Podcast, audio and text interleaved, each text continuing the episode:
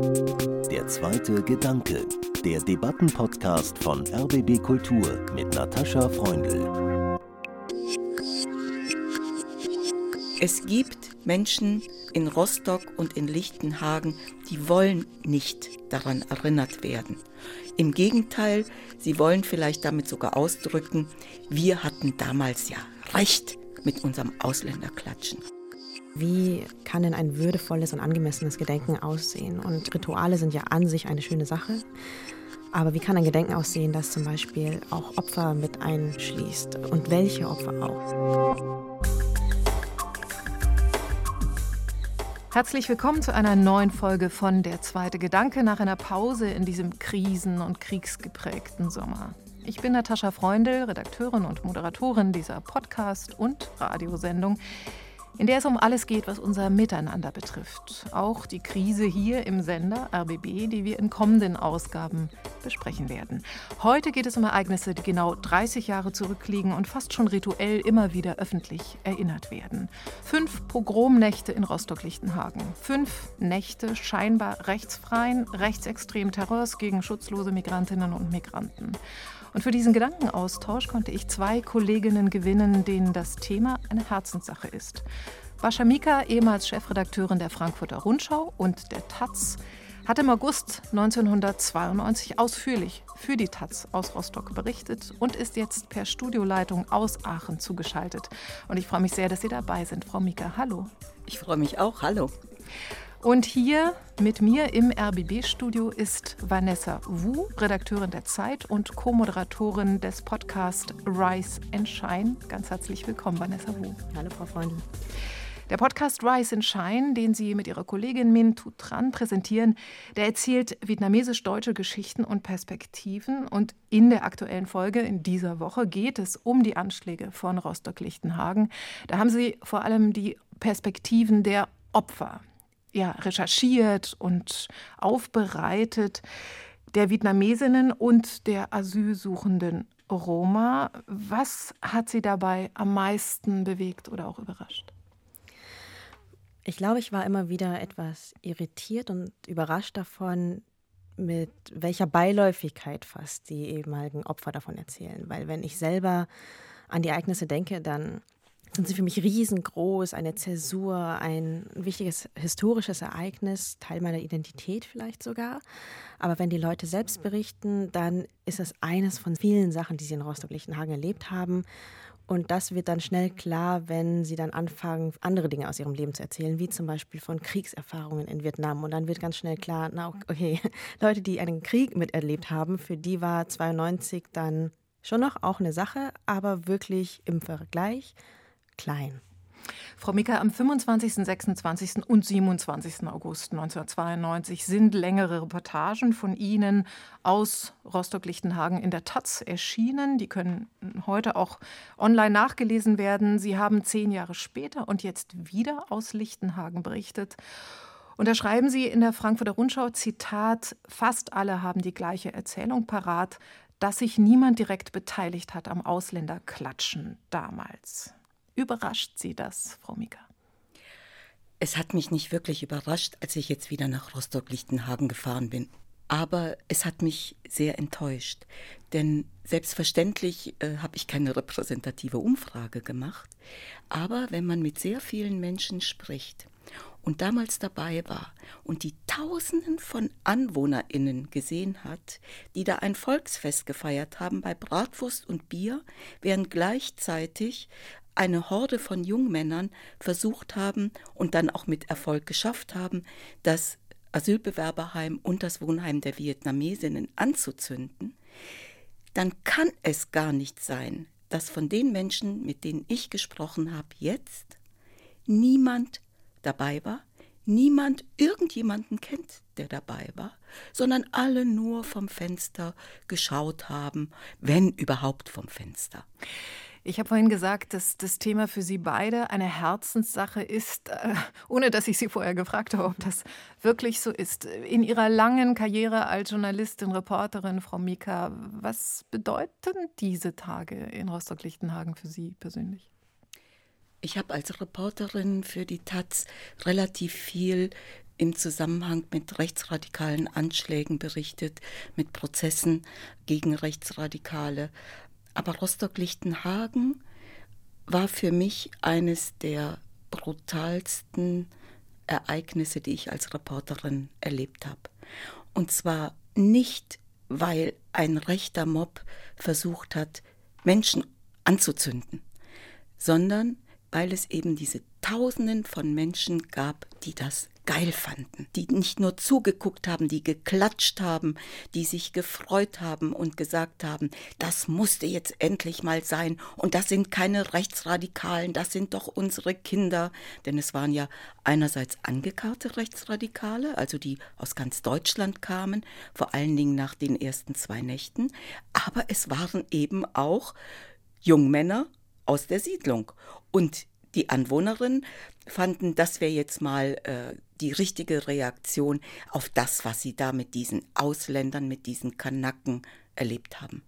Vanessa Wu, Sie sind ein ganz anderer Jahrgang als Bashamika. Sie wurden 1991 geboren, aber in einem Asylbewerberheim in Niederbayern, wenn ich richtig informiert bin. Genau. Ihre Eltern sind als Asylbewerber aus Vietnam nach Deutschland gekommen und sie sind mit der Angst vor Abschiebungen aufgewachsen. Der Terror von Rostock im Nordosten drüben im gerade Wiener Vereinigten Deutschland, da waren Sie gerade ein Jahr alt. Aber was bedeuten diese Ereignisse für Sie persönlich? Also natürlich habe ich sie damals nicht mitbekommen, aber ich lebe trotzdem mit diesem politischen Erbe und ich glaube, dass auch ohne dass man Dinge aktiv mitbekommt, dass so gewisse politische Stimmungen und auch Angst rüberschwappen kann und viele in der ganzen Bundesrepublik erfasst hat. Bei meinen Eltern war das so, wir hatten ein Zimmer im ersten Stock des Asylbewerberheims und mein Vater hat mir Jahre später erzählt, dass er immer neben dem Fenster ein Seil hatte, um damit jederzeit rausklettern zu können und die Familie retten zu können. Das heißt, die Bilder vom Brand sind ihm sehr eindringlich in Erinnerung geblieben. Und auch ich erinnere mich, dass ich eigentlich ständig Angst hatte in meiner Kindheit. Ich wusste nicht genau, ich konnte das erst später irgendwie beziffern. Das war die Angst vor Abschiebung, die Angst vor rechter Gewalt. Aber so ganz konkret hatte ich natürlich als Kind nicht die Worte dafür. Mhm. Aber es ist so etwas wie im kollektiven Gedächtnis verankert. Zumindest ja. bei den Opfern glaube ich das auf jeden Fall, selbst wenn die Opfer vielleicht gar nicht so viel darüber reden wollen. Es ist natürlich auch im kollektiven Gedächtnis der Bundesrepublik verankert, aber da eben sehr viel ambivalenter und nicht nur mit der Opferperspektive. Ich finde auch insbesondere dieses Bild mit dem Seil am Fenster, finde ich wirklich sehr bemerkenswert. Ich habe drei Begriffe für einen ersten ganz kurzen Brainstorm, um den ich Sie beide bitten möchte. Drei Begriffe, die schon angeklungen sind. Pogrom, rechtsfrei und ähm, ja, rituelles Gedenken. Also Gedenken haben Sie gerade angesprochen. Frau Mika, fangen wir mal mit Pogrom an. Sonnabendabend, 22. August, waren es noch 150 Randalierer, Rechtsextreme. Sonntagnacht schon 500, Montagnacht 1000 gewaltbereite Rechtsextreme aus ganz Deutschland, angefeuert von 2500 bis zu 3000 Schaulustigen. Werfen Steine, Brocken von Gehwegplatten, Brandsätze in Balkone und Fenster des Neubaublocks in Rostock-Lichtenhagen, das sogenannte Sonnenblumenhaus, in dem sich die zentrale Aufnahmestelle für Asylbewerber des Landes Mecklenburg-Vorpommern befand und ein Wohnheim für ehemalige DDR-VertragsarbeiterInnen aus Vietnam. Ist Pogrom der richtige Begriff, Bashamika? Das ist ein völlig richtiger Begriff, denn äh, sowohl das Ausmaß als auch die Opfer unterstützen einfach diesen Begriff, dass es rassistisch, fremdenfeindlich war, dass es sich gegen eine bestimmte Bevölkerungsgruppe richtete und dass es darum ging, diese Bevölkerungsgruppe in diesem Moment zu vernichten. Stimmen Sie zu, Frau Wo? Absolut. Und der Begriff schließt auch so eine gewisse politische Perspektive mit ein. Manchmal ist ja von Krawallen oder Ausschreitungen die Rede, aber das ist eine starke Täterperspektive. Pogrom bezieht ein bisschen mehr das Politische mit ein. Man spricht dann von einem Machtvakuum zum Beispiel. Also hat die Politik es entweder mitgeplant oder gebilligt oder durch Unterlassen zugelassen. Und das kann man rückblickend bei Rostock-Lichtenhagen 92 durchaus sagen. Deswegen würde ich auch eher von einem Pogrom sprechen. Ich möchte an der Stelle auch noch mal an den Besuch vor Ort von Ignaz Bubis, damals Vorsitzender der jüdischen Gemeinde in Rostock-Lichtenhagen erinnert, dem sind ja die Tränen gekommen angesichts des Ortes, angesichts des verbrannten Hauses oder angebrannten Hauses. Und er hat auch gesagt, es hat ihn ganz spontan, unmittelbar erinnert an Pogrome, die er in Polen erlebt hat, gegen Juden, Jüdinnen. Der zweite Begriff ist rechtsfrei. Alle, die sich mit dem Thema beschäftigt haben, sind sich einig, dass Polizei, Feuerwehr und Justiz versagt haben. Waren das Ihrer Meinung nach vier rechtsfreie Nächte, in denen die Rechten alle Freiheit hatten, ihren Hass auf alles ihnen Fremde auszuagieren, Frau Wu? Natürlich nicht alle Freiheit. Es waren Einsatzkräfte vor Ort. Es, Politiker waren zeitweise auch erreichbar. Aber unterm Strich kann man schon sagen, ähm, es gab kaum Strafverfolgung danach. Man ist danach politisch eingeknickt vor der Forderung, dass Ausländer doch raus sollen aus diesem Land. Danach wurde das Asylgesetz verschärft, äh, drastisch ab 93 noch unter dem Eindruck von Rostock-Lichtenhagen. Und man muss ja auch sagen, dass die ganze Gewalt danach noch weiterging, was ja auch eine Folge von äh, mangelnder Strafverfolgung sein kann. Es gab noch danach jahrelang Ausschreitungen, Randale in Mölln zum Beispiel. Und der Prozess später, der fand ja erst zehn Jahre später oder die Verurteilungen mit sehr geringen Haftstrafen. Waschamika, wie sehen Sie das? Rechtsfreier Raum? Ich denke, davon kann man reden, sogar von einem sehr viel stärkeren Begriff, nämlich von Staatsversagen. Und zwar meiner Meinung nach einem durchaus bewussten Staatsversagen. Denn man darf ja nicht vergessen, dass das Ganze angekündigt wurde. Es stand vorher in der lokalen Zeitung, dass etwas geplant ist, um die AsylbewerberInnen zu vertreiben. Gegen die VietnamesInnen richteten sich die Attacken ja zunächst gar nicht. Und wenn man das weiß, dann muss man sich eigentlich in den Institutionen darauf vorbereiten. Und das ist natürlich mitnichten passiert. Und Vanessa, du hast völlig recht, anderthalb Stunden als das vietnamesische Wohnheim angezündet wurde durch Molotow-Cocktails, als eine ganze Phalanx von, von Glatzen vor diesem Haus stand und ich stand mitten unter ihnen, deswegen weiß ich das noch aus eigener Anschauung, da war überhaupt keine Feuerwehr da. Die waren einfach nicht da. Und eine kleine Gruppe Polizei, die zwischendurch mal da war, wurden dann wieder abgezogen. Ja, was ist das denn, wenn nicht ein rechtsfreier Raum? Beziehungsweise richtete sich das Recht auch gegen ganz gewisse andere Menschen. Und Ganz genau, gegen eine, die Linken. Gegen die Linken. Von 400 Verhaftungen gingen rund 100, waren linke GegendemonstrantInnen festgenommen worden. Und es wurde sogar ein Vietnamese aus dem Haus verhaftet oder vorgeführt, nach unten gebracht, weil er sich gewehrt hatte und eine Autobatterie nach unten geworfen hatte in die Menge. Das muss man sich mal vorstellen. Unten stehen tausende Leute. Die Einsatzkräfte schaffen es nicht, diesen Mob in irgendeiner Form einzuhegen oder zu stoppen. Aber den einen Vietnamesen da oben, der was runtergeworfen hat, um sein Haus zu verteidigen, sein Leben zu verteidigen, den können Sie natürlich sofort ausfindig machen, nach oben laufen und unten festnehmen. Und was ich auch irre fand, war, dass sowohl an der Spitze der Politik, die damals involviert war, als auch an der Spitze der Polizei sind die Herren zwischendurch nach Hause gefahren, weil sie mussten sich mal umziehen. Und nun wird alle fünf Jahre, alle zehn Jahre an die Terrornächte von Rostock-Lichtenhagen erinnert, durch Medien, Politik, Rostocker Vereine. Und auch diese Woche gibt es viele große Worte, unter anderem vom Bundeskanzler, vom Bundespräsidenten und vielen anderen PolitikerInnen. Mir fällt da trotzdem dieser Begriff rituelles Gedenken ein. Bashamika, wie schätzen Sie das ein? Ja, es ist ein rituelles Gedenken, aber es ist trotzdem wichtig.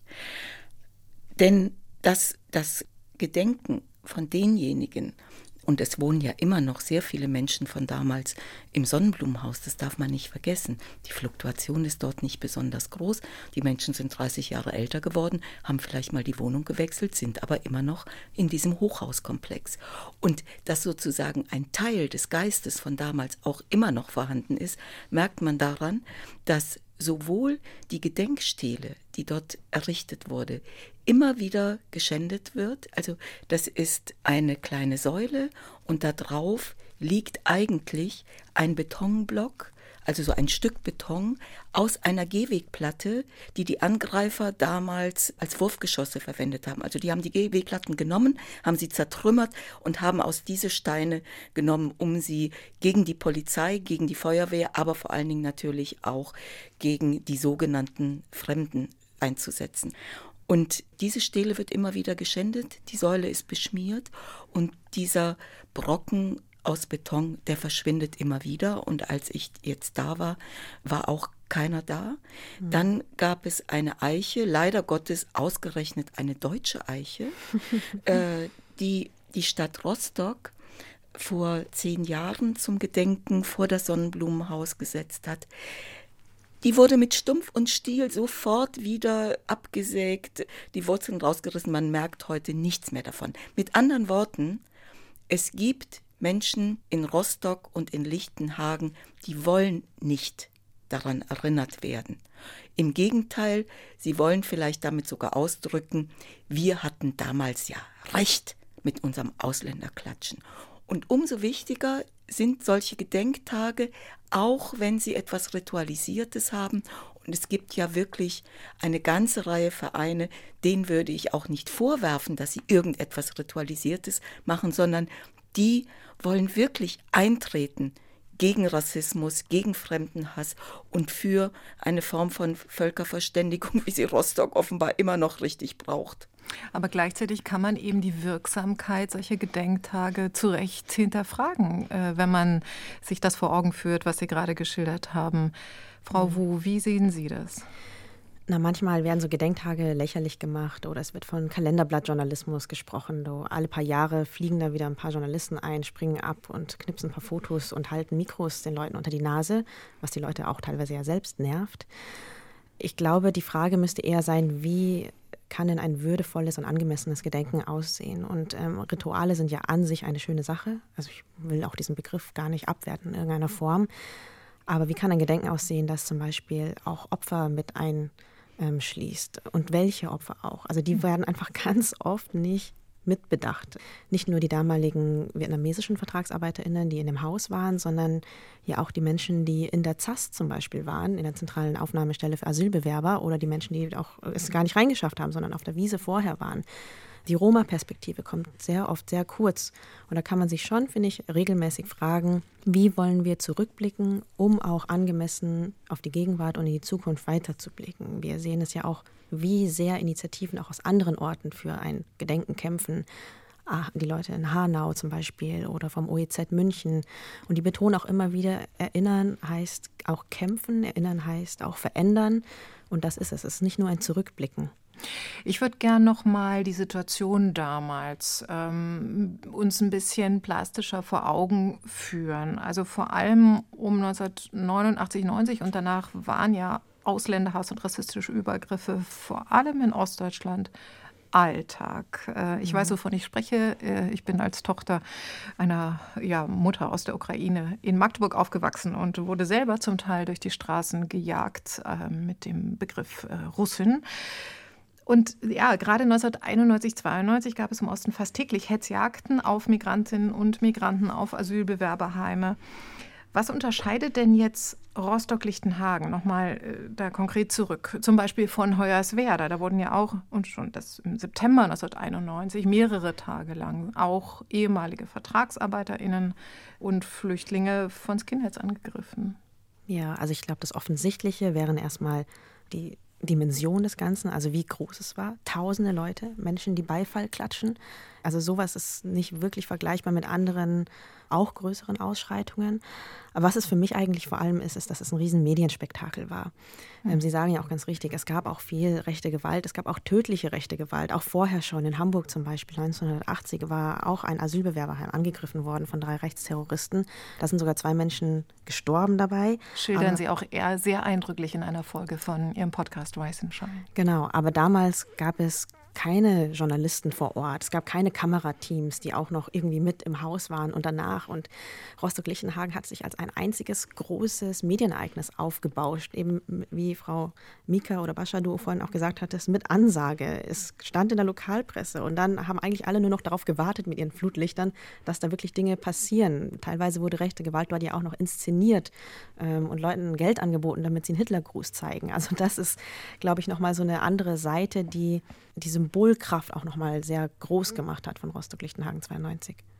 Frau Mika, Sie haben in Ihren Artikeln darüber und auch damals schon geschrieben äh, von einem Volksfest. Also Sie zitieren damals einen Beteiligten, das ist ja hier wie ein Volksfest. Ist das so ein prägender Eindruck? Ja, auf jeden Fall. Denn dass es ZuschauerInnen gibt bei Attacken auch auf Asylbewerberheime, das gab es tatsächlich schon vorher. Aber die Menschen haben sich dann eher zurückgehalten. Vielleicht waren manche sogar erschrocken oder hatten Angst, äh, den Rechten in den Arm zu fallen. Und das war natürlich in Lichtenhagen etwas äh, völlig anderes. Die AnwohnerInnen, die haben sich schon darauf gefreut, wenn es sozusagen so am späten Nachmittag losging und sich äh, die äh, Schläger zusammenrotteten.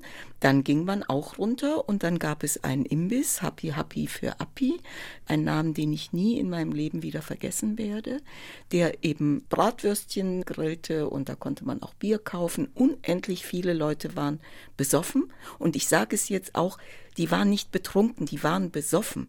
Und haben gegrölt und haben rechtsradikale Sprüche von sich gegeben. Das war eine Mischung aus einem Fußballspiel, das aus dem Ruder läuft, und Kirmes.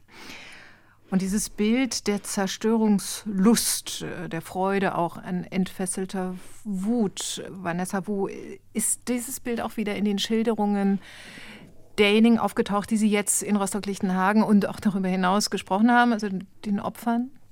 Ja, total. Es ist vielen sehr eindrücklich in Erinnerung geblieben.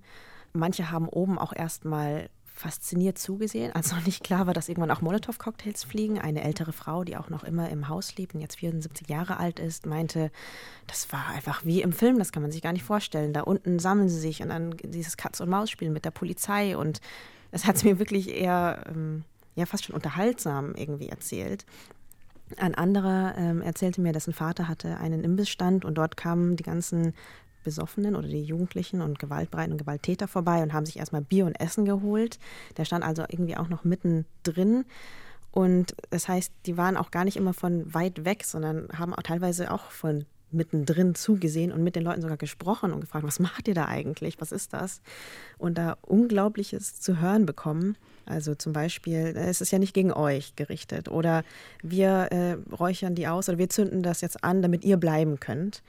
Es ist schon sehr eindrückliche Erinnerungen, Sprüche und Bilder, die mir die Opfer auch erzählt hatten. Was ich ganz erstaunlich finde, Vanessa, weil du das gerade sagst, bei den Gesprächen, die ich geführt habe, wurde immer wieder betont von den Anwohnerinnen, dass es sich ja überhaupt nicht gegen die Vietnamesinnen gerichtet hätte, sondern dass es eben um das Asylbewerberheim ging, dass es um die Roma ging, die nicht mehr in das Asylbewerberheim reinkamen, die nicht aufgenommen wurden, die auf der Wiese kampieren mussten, wo die Stadt sich geweigert hat, irgendwelche Toilettenanlagen aufzustellen, weil sie diesen Zustand angeblich nicht verfestigen wollten, haben aber da immer, immer wieder von neuem Leute hingeschickt, obwohl sie wussten, die Zast ist voll. Und ich kann mir sogar vorstellen, dass die Anwohner von Lichtenhagen und vom Sonnenblumenhaus tatsächlich nicht das vietnamesische Wohnheim angegriffen hätten. Denn an dem Tag, als die Mollys in das vietnamesische Wohnhaus flogen, da waren es die Hardcore-Rechten von außerhalb. Wie gesagt, ich stand mitten unter denen und da hatten sich die Jugendlichen, die eben dort wohnten, die hatten sich eher zurückgezogen und da war es auch so, dass dann plötzlich die AnwohnerInnen Angst bekommen haben. Vielleicht fackeln die uns auch noch ab. Natürlich ist es völlig gelogen, wenn Rostocker und Lichtenhagener erzählen, wir hatten doch so ein gutes Verhältnis mit den vietnamesischen VertragsarbeiterInnen, weil die hatten ja praktisch gar keinen Kontakt. Die waren kaserniert, die durften sozusagen mit der Mehrheitsbevölkerung auch äh, keinen wirklichen Kontakt aufnehmen. Aber es wurde natürlich, wenn es denn unter der DDR-Bevölkerung äh, Rassismus gab, der sich gegen die Vietnamesinnen richtete, dann wurde der natürlich unter der Decke gehalten durch äh, den Obrigkeitsstaat. Gucken wir doch mal auf die Situation und nochmal Stichwort rechtsfreier Raum. Äh, Frau Mika, Sie haben es angesprochen. Also diese Asylbewerberstelle für Mecklenburg-Vorpommern, die kam meines Wissens Ende 1991 in das Sonnenblumenhaus in Rostock-Lichtenhagen. Diesen Neubaublock, der heißt Sonnenblumenhaus, weil eben an einer Seite so drei große Sonnenblumen als Relief angebracht sind. Vorher gab es dort schon auch ein Wohnheim für Vertragsarbeiterinnen. 300 Plätze im Frühjahr, spätestens im Frühjahr 1992, heillos überbelegt. Sie sagen, Frau Mika, da wurden dennoch weiter Menschen hingebracht. Erstaunlicherweise, ich habe von 50 bis 80 Menschen täglich gelesen vor allem Roma oder die Hälfte dieser Menschen waren etwa Roma, die blieben vor dem Haus auf der Wiese zwangsläufig. Es gab keinerlei sanitäre Anlagen für diese Menschen. Ja, und denen wurde nicht nur das Recht auf Asyl verweigert, sondern auch das Recht auf eine menschenwürdige Unterkunft. Ja, und das war meiner Meinung nach wirklich bewusst gesteuert. Denn, ich meine, eine Landesregierung weiß doch, wenn sie sich mit der Leitung äh, dieses Asylbewerberheims unterhält, dass da niemand mehr unterkommt. Und man darf nicht vergessen, was der politische Hintergrund damals war. Äh, Vanessa hat es vorhin schon erwähnt. Es gab einen großen Streit um die Verschärfung des Grundgesetzes äh, auf Asyl. Und die CDU, die damals ja nicht nur im Bund, sondern eben auch in Mecklenburg-Vorpommern regierte, wollte diese Grundgesetzänderung unbedingt durchsetzen. Die SPD hat sich lange geweigert und mitten in den Pogromen von Lichtenhagen hat die SPD zugestimmt.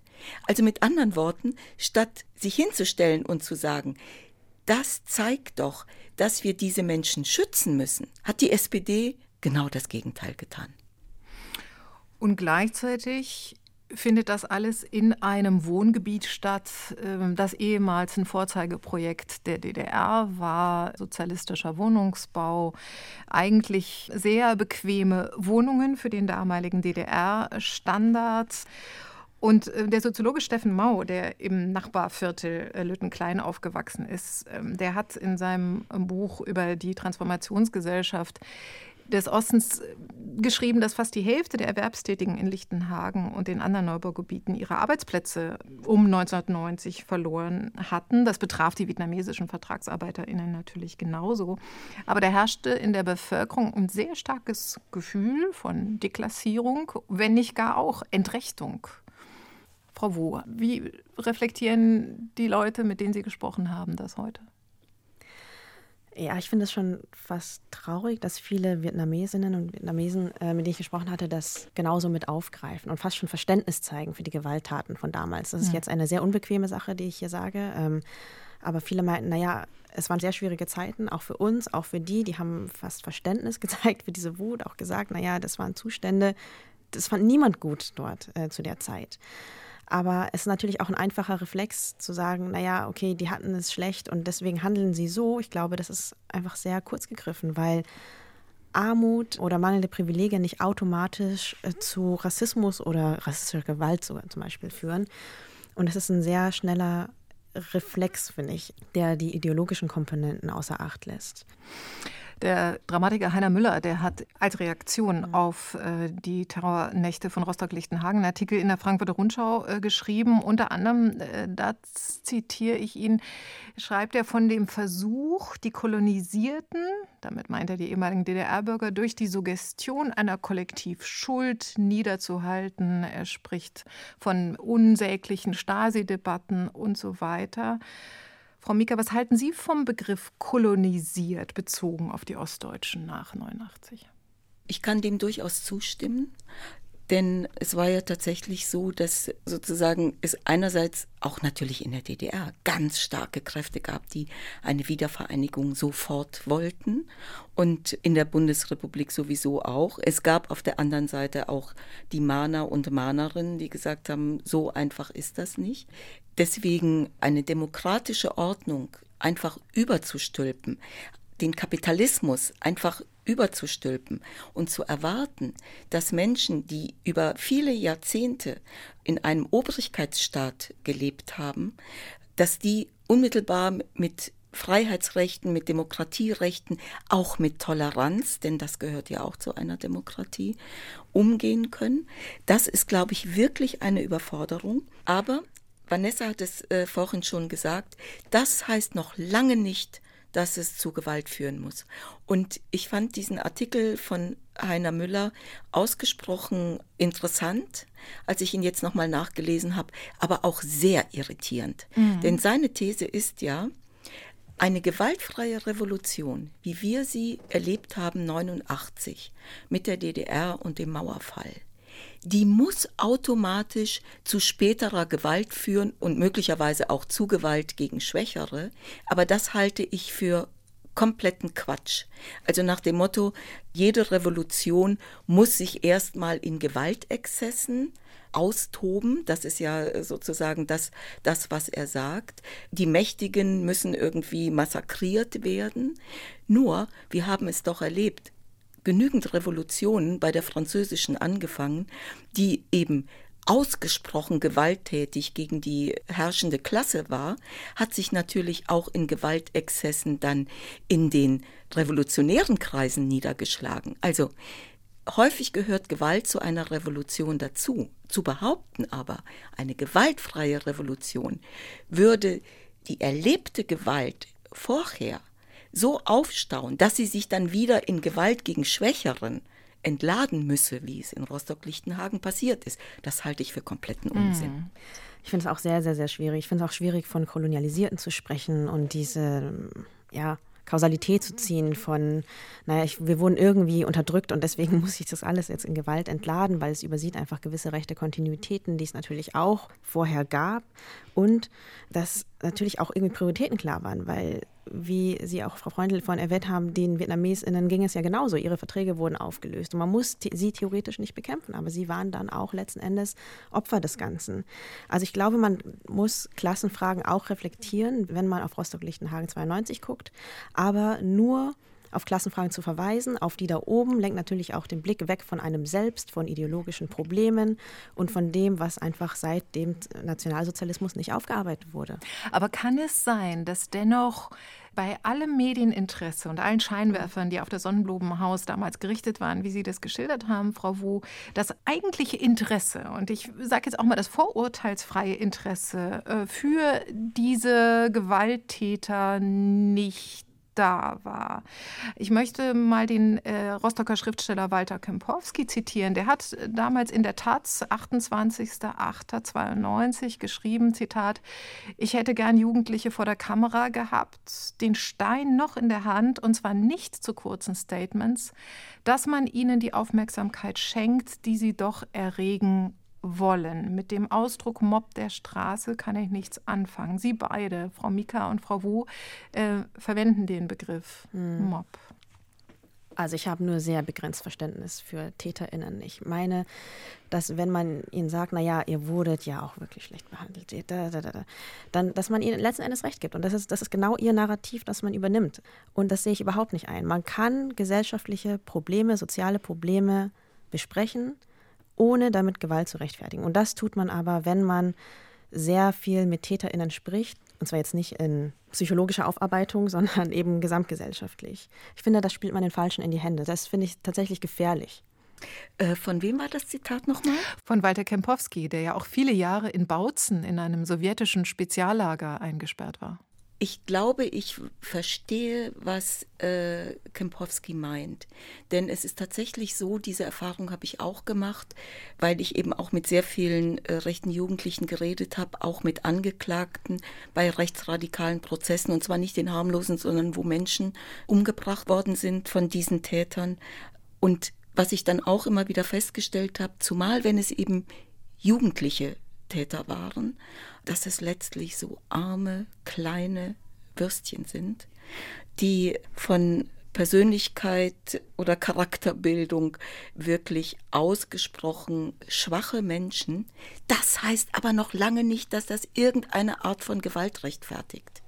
Und deswegen verstehe ich Kempowski letztlich nicht. Denn wenn er sie als Zeugen befragen wollte, um eben auch ihre Schwäche bloßzulegen, auch aus sozusagen einer Art ethnologischer Sicht, um besser zu verstehen, was sie treibt und möglicherweise dann auch besser prophylaktisch dagegen arbeiten zu können, auch gesamtgesellschaftlich, dann alles gut, aber nicht um Verständnis zu erzeugen. Ja, die Frage ist auch, wie oft haben wir eigentlich uns schon mit gekränkten, oft männlichen Egos beschäftigt? Ich genau. weiß nicht, wie viel Neues da noch dabei rumkommt. Also ich habe da mein Interesse. Tausende sehr, sehr, Jahre, Vanessa. ja, mein, mein, Interesse da ist tatsächlich sehr begrenzt. Mein Interesse richtet sich eigentlich eher Richtung zum Beispiel der Opfer. Über die wird so wenig gesprochen, die ganzen Opferperspektiven. Natürlich wird immer gesagt, naja, da waren die Roma und dann gab es die VietnamesInnen. Aber wie viele hat man tatsächlich in der Öffentlichkeit gehört? Wie oft hat, also wen hat man wirklich mal in der Tiefe Tiefe gefragt, wie es ihnen in dieser Zeit erging, wie die Nachwendezeit war, wie sie die äh, Pogrome erfahren haben. Ich weiß auch, dass es einige versucht haben, dass es nicht gelungen ist, aber ich habe auch das Gefühl, in Deutschland gibt es so einen Voyeurismus für diese Täterperspektive. Einen, der aber gar nicht mehr so viel Erkenntnisse bringt, meiner Meinung nach. Vielleicht sehe ich das auch komplett falsch, vielleicht ist es auch eine arrogante Haltung. Aber ja, ich habe da wirklich begrenzt viel Geduld. Du siehst das äh, völlig richtig. Das hat aber, glaube ich, nichts Deutsches zu tun, sondern das ist auch eine Unart des Journalismus. Denn bei den Tätern ist die Action. Und das sind diejenigen, die irgendetwas anstellen, was gegen die Norm ist und das interessiert JournalistInnen immer. Und wenn es dann auch noch mit Krawall, mit Randale oder weitaus schlimmeren, mit Mord und Totschlag zu tun hat, auch das ist natürlich von journalistischem Interesse. Und ich glaube, wir haben im Journalismus da einiges dazugelernt in den letzten mhm. Jahren. Ich habe auch den Eindruck, gerade bei äh, Rostock-Lichtenhagen gab es immer wieder den Versuch, auch mehr zu erzählen, um welche Opfer das ging. Aber letztlich siegt erstmal immer die andere Perspektive. Aber richten wir doch mal den Blick auf die Opfer, die ja keine reinen Opfer sein wollen, wenn ich auch jetzt Ihren jüngsten Podcast Rise and Shine richtig verstanden habe. Die Vietnamesinnen und Vietnamesen, die konnten sich ja, weil eben keine Feuerwehr da war, weil auch keine Polizei mhm. da war, weil das Haus angezündet wurde, ähm, nur durch Selbstverteidigung, Selbstorganisation über das Dach retten. Sie konnten eine Tür zum äh, Dachgeschoss aufbrechen und dann in einen benachbarten Hauseingang äh, flüchten. Das ist ja eine erstaunliche Geschichte auch. Das sind keine wehrlosen Opfer gewesen. Nein, auf gar keinen Fall. Also sie haben das sehr bewusst mitbekommen, irgendwann auch eine Verteidigung organisiert oder beziehungsweise drinnen auch besprochen, wie verteidigen wir uns. Sie haben sich dann auch selber reguliert, gesagt, es bringt jetzt nichts, wir sind in der Unterzahl, wir können nicht so viele Sachen vom Fenster werfen, dass das wirklich aufhört. Also besser ruhig bleiben. Trotzdem gab es natürlich einige Menschen, die sowas gemacht haben. Und als sie gemerkt haben, das wird jetzt zu brenzlig wortwörtlich, haben sie eine Evakuierung organisiert. Und das ist bei 120 Menschen schon sehr erstaunlich. Und mhm. ich erkläre mir das nur so, also das ist auch die These des äh, Theaterregisseurs Dante Nguyen, dass diese Menschen kriegserprobt waren. Also das darf man ja auch nicht vergessen. Die Leute, die damals kamen, die haben schon einen Krieg miterlebt. Die wissen, wie Evakuierungen funktionieren, wie man zusammenhält, wie man sich gegenseitig rettet. Und genau das haben sie dann auch geschafft, indem sie dann auch bereit waren, sich wirklich selbst zu verteidigen gegen Menschen, die in das Haus einbrechen, als auch ja, Türen und Fenster aufzubrechen, um über die Dachluke nach oben zu kommen und rüber zu klettern. Ich weiß nicht, ob das in jedem normalen Wohnhaus mit 120 Personen hier so reibungslos funktionieren würde, wie es damals in Lichtenhagen geklappt hat. Und jetzt zum Abschluss die Frage, was haben diese damaligen Pogrome diese nächtelangen Ausschreitungen in einem fast rechtsfreien Raum. Was haben die mit unserer Gegenwart zu tun, Frau Mika? Also, wenn man sich anschaut, wie viele antisemitische, wie viele rassistische Attacken es ständig gibt. Es gab ja noch vor wenigen Tagen einen Bericht der Antidiskriminierungsbeauftragten. Dann wissen wir, also ich will jetzt nicht sagen, Rostock-Lichtenhagen ist überall. Das wäre, glaube ich, das falsche Bild. Aber der Geist, dieser Geist des Rassismus, der damals herrschte, der weht natürlich immer noch durch Deutschland und an allen möglichen Ecken und Enden. Und äh, wir müssen uns immer wieder fragen, wie wehrhaft ist eigentlich unsere Demokratie. In Rostock laufen nach wie vor jeden Montag Querdenker, sogenannte Querdenker, Corona-Leugner und natürlich auch dieses rechte Pack durch die Straßen. Jeden Montag. Und in der Regel zwischen 100, 150, 200 Menschen. Also, da glaube ich, erübrigt sich die Frage, mhm. was hat mhm. das heute mit uns zu tun? Was ich interessant finde äh, in Ihrem aktuellen Podcast Rise and Shine, äh, Frau Wu, ist, dass Sie ganz viel Aufmerksamkeit in der Zivilgesellschaft fordern, auch betonen, die gibt es mhm. auch gerade in Rostock schon sehr stark, viele Vereine, äh, die sich um neues, anderes Miteinander bemühen. Aber was Sie eigentlich nicht nennen, ist, äh, wie sehr der Rechtsstaat damals versagt hat und wie er ja bis heute äh, versagt und auf dem rechten Auge blind sind. Wir erinnern uns vor allem an die NSU-Prozesse, äh, wo ja ganz vieles liegen geblieben ist. Und auch jetzt hat der Bundeskanzler Scholz zu Rostock-Lichtenhagen wieder gesagt, die Bürger aufgefordert, jeden Tag gegen Ausländerhass, gegen Hetze und Rassismus zu kämpfen.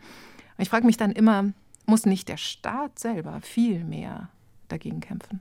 Doch, absolut. Also es ist erstmal die Aufgabe des Staates, diese ganze Aufarbeitung auch voranzutreiben, und zwar das, was institutionell schiefgelaufen ist.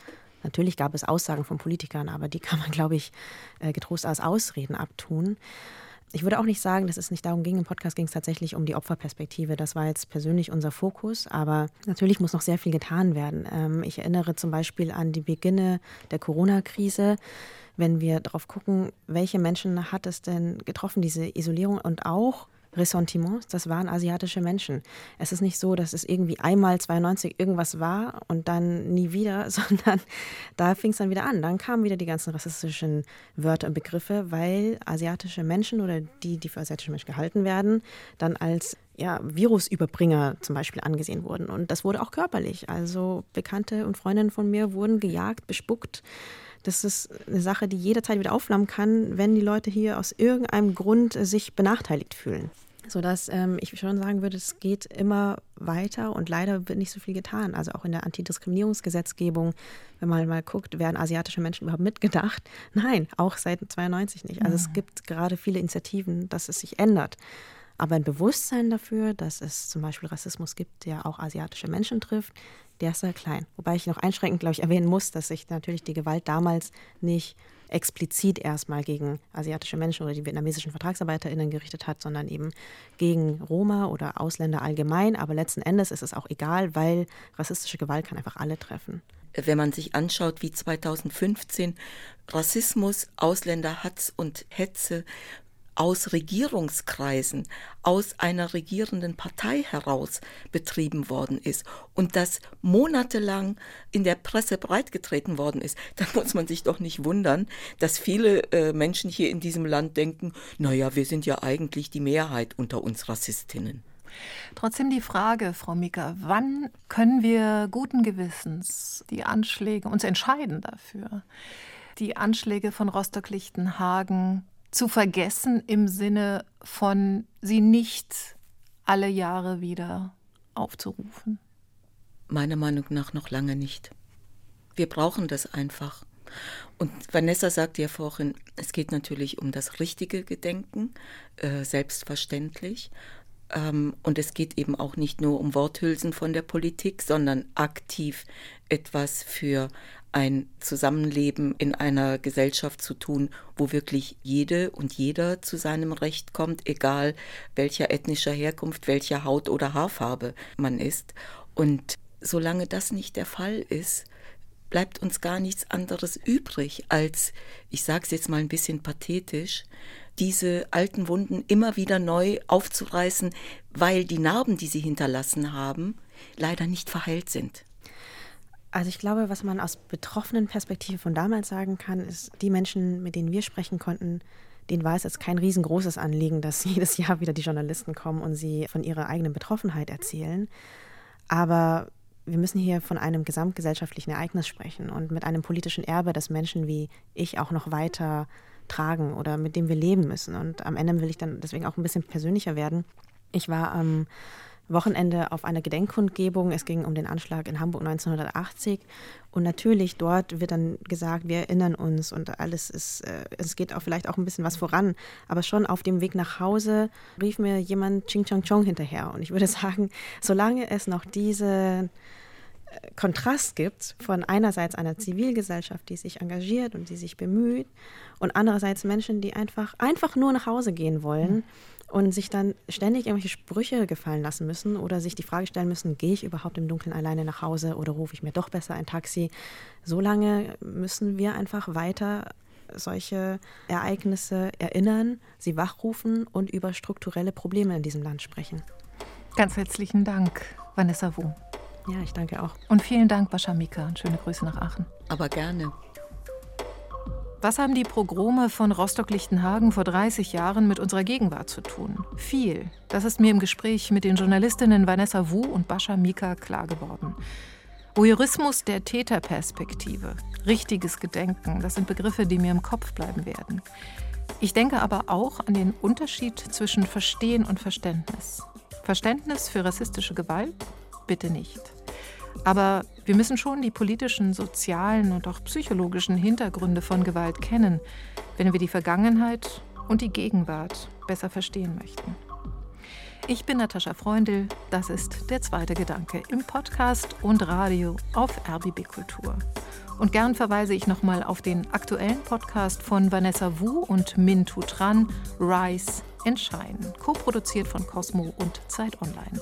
Alle Infos dazu auf der Webseite rbbkultur.de slash der zweite Gedanke oder in den Shownotes dieses Podcasts. Tschüss und danke fürs Weiterdenken.